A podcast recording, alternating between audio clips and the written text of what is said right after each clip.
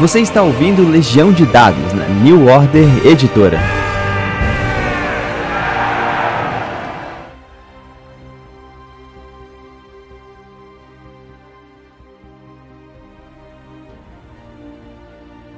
Saudações narradores e jogadores, aqui quem fala é Pedro Borges e essa é a Legião de Dados. Hoje a gente queria puxar um tema diferente e, cara, já tô há muito tempo querendo conversar com esse cara para falar sobre o fenômeno da revista Non, que é a, a, revista da New Order, né, a New Order Magazine, para poder falar da revista, ou eu falava, ou chamava o Anésio, o Manjuba, ou esse cara aqui, que é o Alessandro Franzen, que é o atual editor. Tudo bom, cara? Como é que você tá?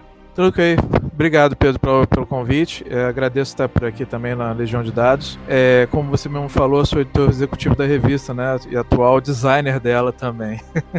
eu, eu, faço parte da. Né, tem um tempo que eu não contribuo, mas eu tenho sempre acompanhado a evolução da revista.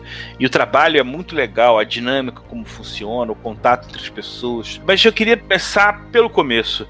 Cara, como é que foi o início disso tudo? Eu sei que você não entrou do começo da revista, mas como é que foi a, a, o início da sua história com ela? Bom, o início da história da, comigo com a New Order é, Magazine, que a, antigamente ela era chamada New Order Warriors, é até uma curiosidade. Porque na época que a revista estava desenvolvendo, né, uh, é o Anésio que estava comandando junto com o Fábio Silva, que é da Pluma Press, né? Eles estavam desenvolvendo a revista, eu entrei no número 10, né? Uh, na época que, que estamos desenvolvendo, eu estava fazendo um outro projeto pessoal meu, que era o Samurai Illustrated, que era uma revista dedicada à lenda dos Cinco Anéis, né? E papo vai, papo vem, eu conheci o Anésio nesse período, né? E aí ele foi vendo um pouquinho do meu trabalho e tudo mais, e, na, e houve uma, um período assim de tempo que ele entrou em contato comigo e perguntou se eu gostaria de, de fazer um, uma edição né, da, da próxima revista que seria o número 10. Aí eu aceitei, né? Mostrei para ele um, que seria o layout, eu dei uma estudada em toda a história da revista, né? A proposta era é, fazer com que a revista modernizasse o layout, ficasse um pouquinho mais dinâmica, né? E aí eu comecei a desenvolver com algumas sessões e, e alguns elementos, né, comuns à, à, à minha experiência anterior, né? Tanto como narrador como como jogador de RPG que assim, as revistas hoje em dia elas têm a tendência de seguir o formato celulares ou de tablets, né? Mas eu queria manter a, experiência de uma pessoa que está lendo uma revista mesmo, tradicional, tanto é que tamanho de, de uma Veja, de, um, de uma Isto É, né? Que afinal de contas é, é um, um, um fator da, da determinante dela que eu pensava, eu até conversava bastante com a Nésia, que um dia, de repente, ele quisesse fazer com que a revista se tornasse uma coisa física, não teria que readaptar ela inteira para esse formato.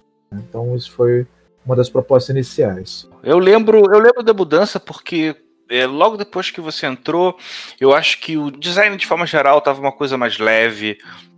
Acho que a variedade, até um pouco do, do, do, do conteúdo, não sei, a revista teve um, um salto, né? É, teve um, uma evolução. Foi fácil, foi bom, tranquilo logo no começo, ou foi uma relação maior, ou é uma relação sempre? Você sabe que trabalhar com uma revista sempre vai ser uma relação direta, né? Porque infelizmente nada é simples. Porque a gente tem que conversar com todos os redatores, conversar sobre pauta, é, desenvolver uma, uma maneira que, que todo mundo converse, né? Entregue os artigos a tempo. E, cara, o maior desafio mesmo é sempre estar é, em contato direto com o público, né? O que o desejo do público, o que, que ele deseja saber, o que ele deseja ler né? Porque afinal de contas a revista tem que vender. Né? A gente não pode simplesmente ter uma. Ah, eu acho que vai ficar bacana isso. Não, é uma questão de estudo mesmo. Né? É, tanto é que eu e o Anésio a gente conversa muito sobre as coisas da revista, né, os elementos que vai ser colocados. Desde a época que eu entrei, é, sempre foi assim. Então ele está sempre ciente de tudo. Tudo que, que acontece na revista ele está ciente. Os mínimos detalhes, para assim dizer, né?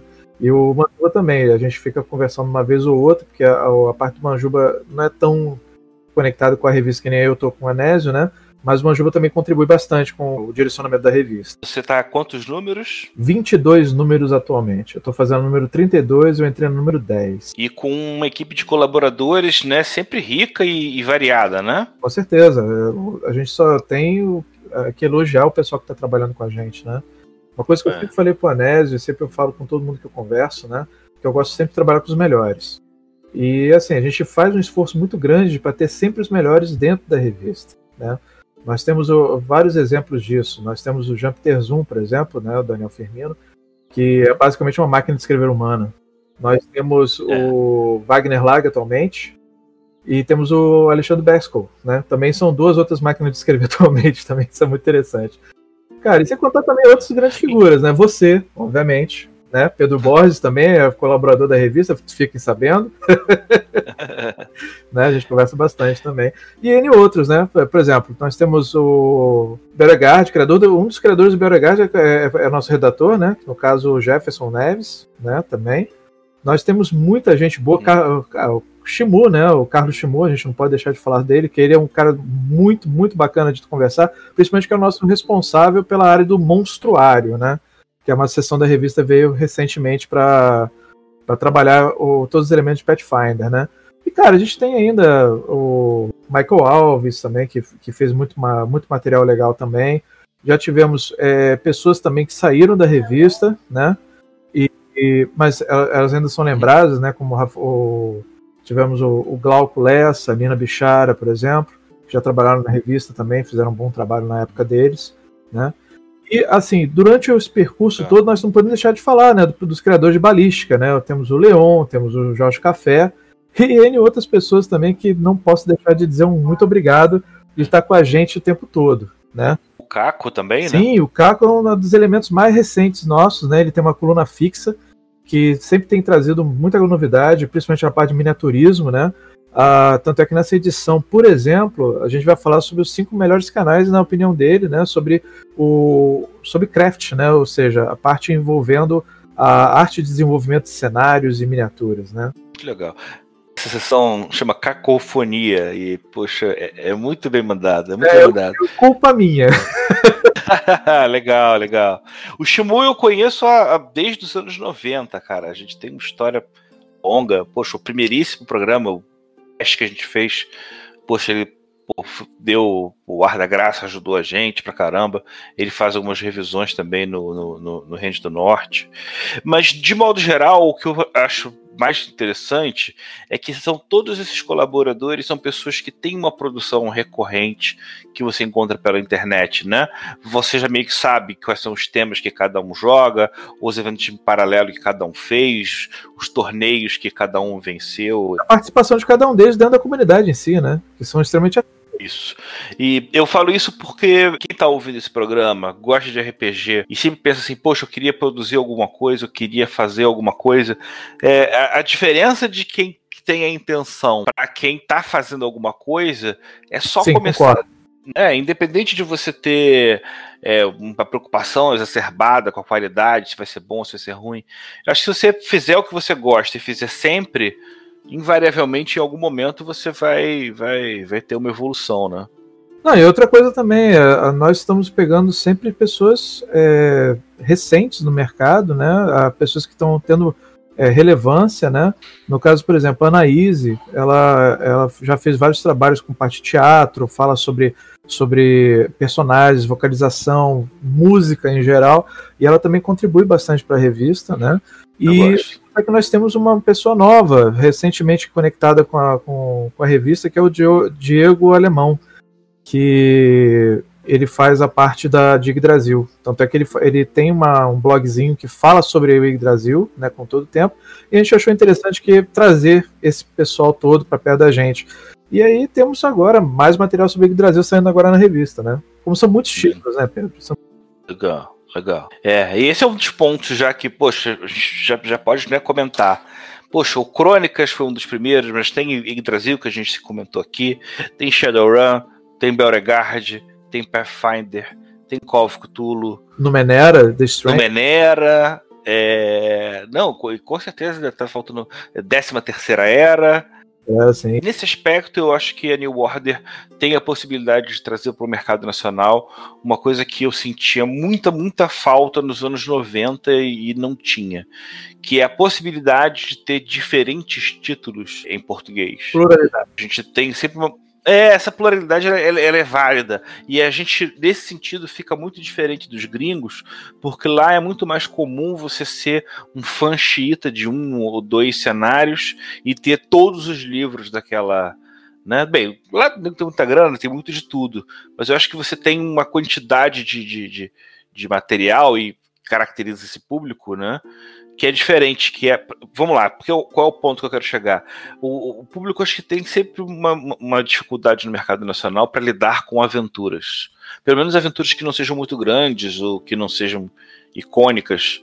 Mas eu acho que a dinâmica da, da revista, por ser uma mídia que está mais próxima do público, acaba tendo uma resposta muito melhor do que você ter muita publicação de aventura separada. Você não concorda? Sim, é o que, que acontece. No mercado americano, o pessoal tem uma tendência de se fazer da seguinte maneira: você tem uma editora, você tem um produto, você curte aquele produto e você quer saber tudo sobre aquele produto. Porém, existem algumas pessoas que se juntam para poder pegar outros tipos de tema. É muito comum lá, por exemplo, cada um dos jogadores ter um livro próprio. Né? Diferente daqui do Brasil, que a tendência normalmente é, uma, é um mestre ter toda a coleção ou um grupo se juntar para comprar a coleção, né? Bem diferente. E aqui no, no caso, quando, quando você tem uma revista ativa, né? Vamos lembrar do final dos anos 80 para início de 90, quando surge o Dragão Brasil, que é, é bom falar da parte histórica da progressão, né? Porque afinal de contas foi a primeira revista que surgiu que teve força e se manteve até hoje, né? Então o que acontece? A, a dança toda vem na necessidade de ter uma revista que seja capaz de, de levar o seu público aquilo que eles precisam. Por exemplo, as pessoas são carentes de, de, de aventura, são carentes de ideias, são carentes de, de. Cara, o que, que eu posso fazer com esse jogo? Poxa, eu vi um filme hoje. Será que eu consigo fazer com que aquele filme vire meu jogo? Então, são perguntas que as pessoas não sabem responder direito, porque ou não têm experiência, ou não leram direito o seu próprio o, regras, ou não tem uma ideia de como adaptar uma coisa ou outra. Por isso que a revista é importante nesse momento. Então, sim, é, as pessoas têm essa tendência de tentar se conectar com as aventuras para poder pegar elas, nem sempre, né, 90% das vezes, elas não usam a aventura em si, mas elas usam as ideias que estão tá contidas nela, né? quando principalmente não é um material oficial. Tem isso também. E você trabalha só como editor, você não chega a fazer nada de redação, não, né, dentro da revista? Então, eu sou editor executivo, designer gráfico da revista, redator também em alguns assuntos, eu faço um pouquinho de tudo. é, né? Eu acho que o trabalho de editor que toca, né? Essa, essa, essa pessoa que carrega nas costas acaba escrevendo um pouco também. É, né? escrever, né, cara? Eu tenho, eu tenho coisas que é necessário, de repente, surgir uma, uma história de emergência, uma necessidade de falar um assunto importante para poder é, apresentar, e tem muita gente já fazendo, escrevendo alguma coisa na hora, então eu resolvo, já que eu sou o cara que conhece um pouquinho a mais de alguma coisa sobre um assunto que precisa ser falado, eu sou escalado para poder colocar nisso. Então a ANES me pede para escrever. Né? Muitas vezes é parte de mim né, a ideia de chegar, ó, eu vou escrever sobre esse assunto, né, porque é, o, o, os redatores ou não conhecem o assunto em si de fundo ou não tem tempo para poder pesquisar ele a fundo. Né? Então, para a gente ter um material de qualidade, a gente tem que chegar e pesquisar. E eu tenho esse problema. Quando eu vou atrás de uma informação, eu vou a fundo, né? Eu vou atrás da, da origem, verifico tudo. Eu, a minha tendência é criar um artigo que seja bem completo. De vez em quando isso me causa muito tempo, né? Consumo de tempo, né? Coisa que eu, eu não tenho muito devido a, a, a corrida de, de, prazos, né, que a gente sempre está trabalhando. Vamos lá, tirando umas dúvidas minhas mesmo. Os, os escritores eles têm é, títulos que são meio que é, esse é meu, esse daquele, você tem uma certa troca. Como é que funciona essa relação com os títulos? Algumas pessoas têm mais afinidade com certos tipos de personagens é, de certos jogos ou têm afinidade com certos cenários de certos sistemas. Então o que, que eu faço? Eu tento pegar o sistema que seja a pessoa mais conhece e foco que a pessoa vai resolver dessa forma. Né? O redator pega a, a matéria e vai trabalhar em cima do sistema que ele mais conhece. Porque é mais fácil você trabalhar com um cara que já conhece a, a, o, a história, a informação, mecânica, né, possibilidades e está acompanhando a, a, o dia a dia desse sistema, seja aqui ou lá fora, do que você chegar e jogar a coisa meio que solta no, no ar. Né? Então por isso a gente tem pautas. E a, aí a gente apresenta, de vez em quando temos uma pauta. Recentemente eu desenvolvi uma coisa chamada lista de pânico. né? Que é justamente é quando a, a pauta já está sendo feita e surge necessidades de serem cumpridas, né? Por exemplo, falar sobre um jogo que está saindo agora. Por exemplo, uma das partes da lista de pânico foi uma entrevista com o Daniel Pirraça, que é o criador do Kalimba. É, do né? Kalimba. É, exatamente. que conseguiu fechar com mais de 100 mil. Pô, mais uma vez, parabéns pro Daniel. Isso mesmo, foi, foi, financiamento dele foi 100 mil reais, isso, eu vi isso até hoje. tava, é. Estava fechando o artigo dele hoje foi sobre isso. Vamos lá, existem, quando você pensa num título, você tem um nome, primeiro nome anotado, ou isso nem sempre acontece? Não, o que acontece? A gente dá uma ideia geral, conversa, e fala, olha, a gente precisa de uma aventura, precisamos de uma regra, precisamos de uma de uma situação, é um plot hook, né, no caso uma semente aventura. A gente está tentando sempre modernizar de algum jeito, né?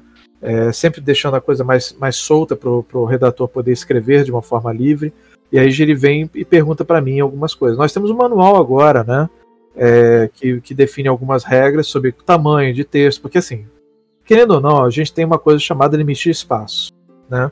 Então eu tenho uma revista de 80 páginas e eu tenho que preencher ela com esse material e não pode exceder ele. Em alguns casos a gente até excede e faz uma edição especial. Mas há outros, 90% do tempo, por assim dizer, que a gente não pode exceder isso. Então por isso que eu estabeleci algumas regras nesse manual e os redatores seguem essa regra, né? Tipo formatação, quantidade máxima de palavras por artigo, né? Isso é muito importante, porque isso dá uma, uma chance para mim fazer o trabalho correto, sem perder é. tempo, né? Retrabalhando um texto, né? Porque muitas vezes. Ou tendo que jogar fora um material enorme, maravilhoso, mas que pois não é. tem mais espaço, né? Pois é, por isso que é. a gente, de vez em quando quebra o artigo em dois, é, quando a gente precisa. É, e a gente faz um pouquinho de malabarismo, né? Basicamente é, é. isso. Falando em, em malabarismo, é, eu acho que atendendo a um pedido recente do, do público, é, você, a gente teve uma, uma derrubada de obstáculos aí. Alguém abriu os caminhos e a gente tem uma certa facilidade para trabalhar com alguns títulos, né? Uhum, sim. É porque o que acontece? A, a gente sempre está limitado à licenciadora. Né? Então você tem a licenciadora, entra em contato com, com, a, com a editora e a gente tem um contrato né, entre os dois que diz o que pode e o que não pode ser usado certo? Algumas, alguns contratos definem que nós temos que ter aprovação direta é, da, da licenciadora para poder postar. Assim, Putz, ou seja, tem que depender dos outros para dar o sinal verde, né? Pois é, isso causa Atrasa. um atraso. Então, o que acontece? A New Order entrou em contato com a Caosio, houve uma conversa recente e agora a gente não precisa mais depender disso. Então, a, o sétimo Mari chamado de Cthulhu vão retornar com mais frequência agora nas páginas da revista, né? E uh, por causa que antes a gente tinha uma espera muito grande até é, para ter uma resposta. Isso causava um pouquinho, um pouquinhozinho de problemas para gente. Então, infelizmente, a, a, gente tentava fazer o possível, né? Fazer entrar em contato, pedir uma, uma, uma, assim, uma, uma capacidade para eles poderem resolver de verificar por que pareça, tem gente que fala nossa língua lá, tá? né, então as pessoas esquecem que, que lá o pessoal também tem alguns especialistas, tem gente que fala português e que avalia coisas que a gente faz aqui no Brasil, né? Tanto é que é assim que funcionam as aprovações que vão lá para fora, né? Mas agora a gente está resolvido com isso, essa parte é tranquila. Tanto é que a gente vai, vai voltar também com mais força, trazer material do Monte Cook Games, né? E Sétimo Mar chamado de Cthulhu também para revista. Cara, eu queria saber mais do, do, povo que trabalha, como funciona na, essa parte de, de criação. Você faz a revisão de todos os sistemas também? Revisão. Hum, você fala da revista, você diz? É, de tudo, né? Não só do que vai sair, mas eu digo, penso em sistema também, em regra também. Porque, cara, você tem que tomar conta de tanta coisa ao mesmo tempo e ainda tem que ficar pensando em. Eu tenho que ler cada um dos assuntos para ter certeza que o texto está adequado à revista, né? A linguajar principalmente. Mas eu não faço a revisão em si. A gente tem um revisor, vários revisores até, né? E eu pego uh, o grosso inicial, dou uma lida no material, né, verifico se tem alguma coisa a ser corrigido, converso com os redatores caso precise. Os, os, os, redatores às vezes também cruzam os seus materiais, né? Às vezes se eu escrevi alguma coisa, eu passo para outra pessoa, outro cara Sim. lê o meu texto, então acaba passando por mais gente, né? Exatamente. E no final das contas, uh, eu tenho que ler tudo. Uh, basicamente, eu leio a revista pelo menos umas oito ou nove vezes ao dia. Que beleza, que beleza. É, é trabalho do editor, né, cara? Infelizmente é. tem que fazer esse passo. Cara, e se alguma pessoa quiser começar é. a, a. Entrou na, na curtição a ideia de de repente publicar, de escrever alguma coisa. como é que faz? Te procura, entra em contato, se apresenta, a, a, a não tá sempre em busca de gente nova? Claro, é uma lista de, de, de, pessoas que estão interessadas, né? Vira e mexe a gente já recebe é, pedidos, perguntas se, se, a gente está aceitando isso, né? É, vira e mexe a gente já recebe é, pedidos, perguntas se, se a gente está aceitando. É, anteriormente a gente tinha um método que, que assinantes poderiam oferecer artigos, né? Esses artigos são avaliados e postados na revista. A, a gente mudou um pouquinho a, a, o método dessa liberdade em relação à postagem de material, né? Publicação, na verdade. Estou usando o termo postagem porque hoje em dia a gente só fala assim online, né? Porque a revista, normalmente a revista ela é 100% online, mas um dia no futuro ela pode se tornar é, é, uma edição física, né? Depende da, da, da aceitação do público e da necessidade também do mercado. Mas voltando à questão em si. É, bom, quando a gente está falando sobre um artigo de uma, de uma pessoa que é de fora da revista, a pessoa entra em contato com a gente, ele entra em contato com a New Order, conversa com a Anésio, conversa com o Manjuba, é, com, verifica o material dele, apresenta uma, um exemplar, né? Seria interessante um exemplar de texto que ele tenha, para a gente ver como é que ele é, né? Para a gente avaliar. E aí, baseado nisso, a gente faz um levantamento para ver se a pessoa tem um conhecimento de causa, né? Porque assim, convenhamos, a gente precisa ter sempre os melhores dentro da revista, certo? A gente não pode chegar e simplesmente pegar uma pessoa que sabe escrever bem, mas ela não manja muito bem da, do assunto que está escrevendo. Então a gente tem que também ajudar. Se a pessoa é fã, certo? Ele vai ter um, uma visão um pouquinho diferente do que o editor tem. Então a gente, como editor, né, tanto o Anésio como eu, a gente tem que pegar cada um dos textos e avaliar se o texto tem material útil para ser colocado na revista, ou a gente pede para fazer uma reescrever o artigo, né? fazer uma visão pelo próprio autor para ele reescrever o material. E claro, lembrando mais uma vez, a gente tem o manual do, do autor, né, do redator, e a pessoa pega e só seguir a, a fórmula lá de, de formatação é tranquilo. Questão de linguajar, postura, não pode ser agressivo com ninguém. Então são coisas que, que a gente sempre avalia, né? A, do, do material. E sim, a gente está aceitando sempre gente nova, porque, cara, o que não falta por aí é talento. Não, e, e, eu acho que tá tendo um. esquentando um caldo no meio do mercado nacional que tá todo mundo. Até o pessoal lá fora já tá notando isso, né? É muita gente publicando coisa, é muita gente lançando, são diferentes escolas, linhas de, de jogos passando pelo solo, passando pelo, pelo ACR, passando por, poxa, trocentos grupos em que no final das contas todo mundo acaba contribuindo. A gente tem uma, acho que como tá muito, é, é engraçado que às vezes eu me sinto na dúvida se o mercado tá sendo diluído ou se ele está começando a se fechar de novo dentro da bolha em cima da licença da quinta edição. Eu ouso dizer que lá fora está começando a se fechar de novo, mas eu acho que Talvez esse seja o contraste que a pessoa esteja vendo lá e não esteja entendendo como é que é aqui.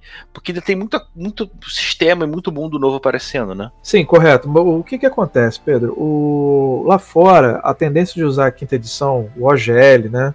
Hum? Como a gente fala, né? O Open Game License, né? Que é o que o pessoal está fazendo bastante lá fora. Depois que, que o Open Game License nasceu, na terceira edição é, do D&D, tudo agora pode ser feito, né? Daquele período para cá, tudo pode ser adaptado dentro da regra, etc. Tanto é que foi assim que nasceu vários jogos legais, inclusive Pathfinder 2 foi derivado da primeira edição de Pathfinder, que nasceu de um OGL do D&D. Né? Isso, isso. Então, só histórico, né? Mas tudo bem. Mas por que, que o pessoal gosta de fazer isso? É simples, porque é mais fácil. O, o quinta edição, ele hoje em dia é um dos jogos mais populares lá fora, Porém, o Pathfinder 2, quando entrou no mercado, ele está tomando o espaço também, está voltando a ter relevância. O Starfinder, por exemplo, também está tendo relevância. E graças a isso, a Paz lançou é, duas licenças, Pathfinder Compatible e Starfinder Compatible, que a gente usa na revista. Não, e a, a, as ideias dos Adventure Passes também são geniais. É, não vai voltar a ser uma coisa condensada como era antes, e a gente tem uma série de títulos bons, né, opções boas que a gente, cara, eu pelo menos eu, eu gosto de variedade. ah, eu também. Deixar a gente fica falando aqui um milhão de horas, mas eu não queria deixar de falar dos projetos correntes de cenário. Como é que tá funcionando o Zanzara? essa história desde o começo, porque eu mesmo também gostaria de um resuminho. Mestre Zansara. Mestre Zansara é um cenário que eu criei junto com mais oito pessoas, Anésio e Manjuba incluídos, e cada um deles pegou uma região de um mapa que eu desenvolvi. Ali a gente começou a, tra a trabalhar as regiões em si. Zansara, na verdade, é uma grande tentativa de criar uma alternativa a um cenário nacional para Pathfinder 2. Para a gente poder falar na revista Tá? Isso tem que ser deixado claro. Para poder falar na revista qualquer coisa referente a Pathfinder 2, né, nós precisamos usar a licença. E a licença, infelizmente, ela não deixa a gente falar sobre o Golarion. Então, a gente tem que trabalhar com o que nós podemos pegar. Então, é mais fácil a gente trabalhar com uma coisa que nós criamos, né, do que tentar chegar e ficar é, tentando conjecturar uma ideia. Será que isso funciona? Será que não? Então, mais fácil pegar e criar um mundo né, no qual a gente pode experimentar qualquer ideia que a gente tenha e ia ajustando, né? E o projeto foi começando a tomar uma, uma proporção interessante. E aí a gente decidiu transformar ele, na verdade, num cenário próprio da editora, né? É. Para quem não conhece, como é que funciona? Então, primeiro você dá um pulinho no, no, site da New Order, lá tem o guia cenário do cenário principal, né? Que lá é. tem tudo que você precisa saber e é gratuito, né? É ah. É de forma gratuita. É só você ter o Pathfinder 2 que, como eu falei, é um compatible, né? Ou seja, ele é compatível com o Pathfinder 2. E o cenário todo tra trabalhado para isso. Então ele tem algumas regras específicas para o cenário, né, devido a, a, a, ao tema que a gente está abordando. Né? Tanto é que existem mecânicas novas, é, alguns arquétipos diferentes, biografias novas também, né, e algumas ancestralidades exclusivas do cenário. E a partir disso a gente trabalhou a história. Então nós temos o, nós tínhamos, né, uh, que ter uma ideia principal. O que, que nós vamos colocar aqui? E a gente teve uma reunião grande, falamos sobre várias coisas e todo mundo contribuiu. E aí a gente andou elegendo alguns cargos. Um deles mais interessantes é o nosso consultor para toda a maldade, né? Que é o Jefferson Nedes. Então a gente colocou ele como nesse cargo e nós tínhamos também o nosso fazedor, criador, desenvolvedor de criaturas aleatórias e monstruosas e grotescas, que é o nosso amigo Shimu, responsável por essa parte de monstros em si. Então, quer dizer, cada um deles a gente trabalhou é, um aspecto diferente. Então, demos para a seguinte ideia: nós vamos leiloar o cenário. Cada um de vocês escolhe um canto, eram 11 regiões. Então, cada um deles pegou uma região e foi trabalhando. E aí, cada um deles foi de uma forma separada, sem saber um do outro. A gente juntou tudo. A ideia de criação orgânica, entendeu? Uhum. Então, Versus Ansara nasceu dessa forma. É, uma, é uma, um cenário que eu sempre falo que referência é muito legal e a gente tem muita referência espalhada pelo cenário em si, né? E ele serve para qualquer tipo de jogador. Então, se você está afim de jogar um, uma fantasia heróica épica, a gente tem um cenário para isso você deseja jogar um pouquinho de um cenário que envolva um pouco de tecnologia alienígena, perdido no meio de um deserto e que tenha uma, uma pegada meio egípcia, nós temos também para você. Então a gente tem várias coisas disponíveis no cenário, e claro, nós temos o metaplot maior, que é, no caso, a, a grande narrativa da, do nascimento do mundo até a, a queda das luas, da, da lua de Zansara, né, que trouxe o grande mal que assola todo o território e foi contido. Então, essa parte da narrativa a gente está desenvolvendo a cada edição nova que lançando. E a gente tem uma coisa chamada Jornada Heróica, que oferece dentro da revista e já está indo para a sua parte 7 nesse exato momento, que eu estou escrevendo junto com o pessoal. é como se fosse um Adventure Path ou alguma coisa assim? Exatamente. Ou... Sim, é, ele segue com a ideia da trilha de aventuras da Paizo, a ideia é parecida similar, né? Uh, tanto é que a ideia do, dessa primeira jornada heróica é chamada de a, prima, a mais longa das primaveras, e ela tem o, o intento de, chegar, de o seu personagem sair do nível 1 e sair no nível 10 no final dela. Atualmente a gente está no sétimo episódio e a gente está trabalhando um cenário é, contido, é uma das regiões que, como eu falei, como cada região tem um tema diferente, e essa região a gente nomeou ela para ser a região inicial, que seria Borealis, a, a das províncias livres, né?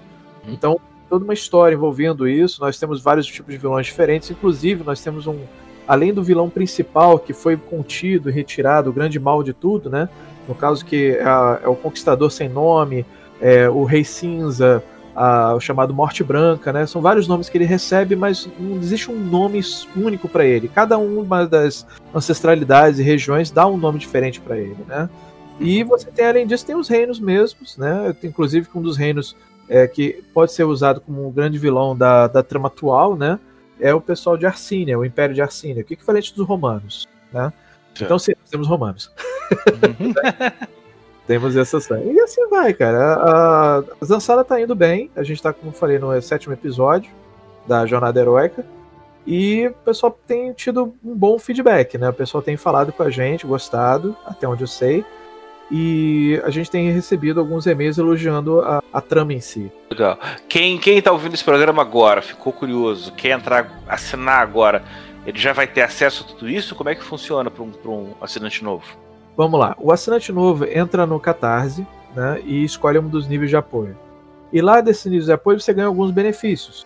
Por exemplo, descontos na compra da, da loja da New Order, sorteios mensais que vão até dezembro agora. A gente ainda está com plano de desenvolvimento, novidades vão surgir ainda, não posso falar ainda o que, que vai surgir, né? Mas é surpresa, né? Mas a, no momento está fazendo sorteios, então as pessoas recebem voucher, né, de para poder gastar na loja. Né? Então você tem ideia com um cara entrando agora, né, alguém entrando agora nesse exato momento no nível mais baixo, ele concorre a 100 reais de, de gasto dentro da loja da New Order. Os níveis mais altos concorrem a 300 reais, pra você ter ideia. Vale a pena o investimento. E sim, a pessoa entrando agora, ela tem acesso normalmente à, à edição vigente, Porém, se ela desejar pegar alguma das edições anteriores da New Order, ele teria que entrar no site da New Order, né, no caso, e fazer a compra das edições anteriores. E essas edições entram em vigor três meses depois da edição atual ter saído de, do ar. Então, por exemplo, se você pegar agora a edição número 32, que sai agora em setembro, só daqui a três meses ela vai estar disponível na loja da, da New Order. Entendeu? Como eu falei, são vários níveis de apoio diferentes. Né? Cada um deles permite é, ter alguns benefícios exclusivos. Então, ó, para você que está curioso, cara, você pode simplesmente assinar, você pode comprar uma revista avulsa. Tem diferentes formas de conhecer o trabalho da Non. A única coisa que eu posso garantir, cara, é que tem um pessoal muito profissional e que tem muita coisa boa saindo dali. Cara, poxa, eu queria agradecer a sua presença, eh, Alessandro, mas eu queria antes queria conversar um pouco mais com você para saber o tanto que eu posso arrancar sobre o Muito Abaixo do Oceano. Muito Abaixo do Oceano, olha que surpresa. o Muito Abaixo do Oceano foi um dos dois cenários que ganhou o Master Goblin na Gen Con. Foi produzido pela, pelo pessoal do, do canal do Game Chinchilla, do canal do Pedroca e também pelo pessoal do DOF, na diversão offline, né? Então a gente concorreu, eu e minha esposa, a gente montou um cenário que é steampunk pós-apocalíptico em 1877, né? Só que esse é um cenário diferente. A gente apostou na ideia de fazer um cenário inspirado em Julius Verne e debaixo d'água. Poxa, o pouco que eu vi, eu fiquei bastante interessado. Já tem alguma coisa disponível online aí? Sim, temos. A gente tem uma paginazinha que está sendo ainda preenchida, né, aos poucos, que é muito abaixo do oceano, que é uma página de um grupo, né, do Facebook. E a gente tem o Word Anvil também, que estamos alimentando aos pouquinhos, colocando alguns mapas e algumas ideias lá também. Né, e também link direto para dentro da, da página do Muito Abaixo do Oceano também. Cara, poxa, Alessandro, algumas palavras finais, alguma coisa que você, algum recado que você queira dar? Ah, sim, claro. O recado que eu dou é o seguinte, gente, não deixe de ler a revista. Nós temos vários assuntos legais para esse mês. Vamos falar sobre muita coisa bacana, inclusive no Menera 2 está chegando aí no Brasil. É o nosso assunto do momento, né, da capa. E sem contar também a gente tá, comenta um pouquinho só sobre os financiamentos que, que vão surgir, né, em breve. É, até aproveitando para lembrar que temos os financiamentos do Shadowrun Arc acontecendo nesse exato momento, né?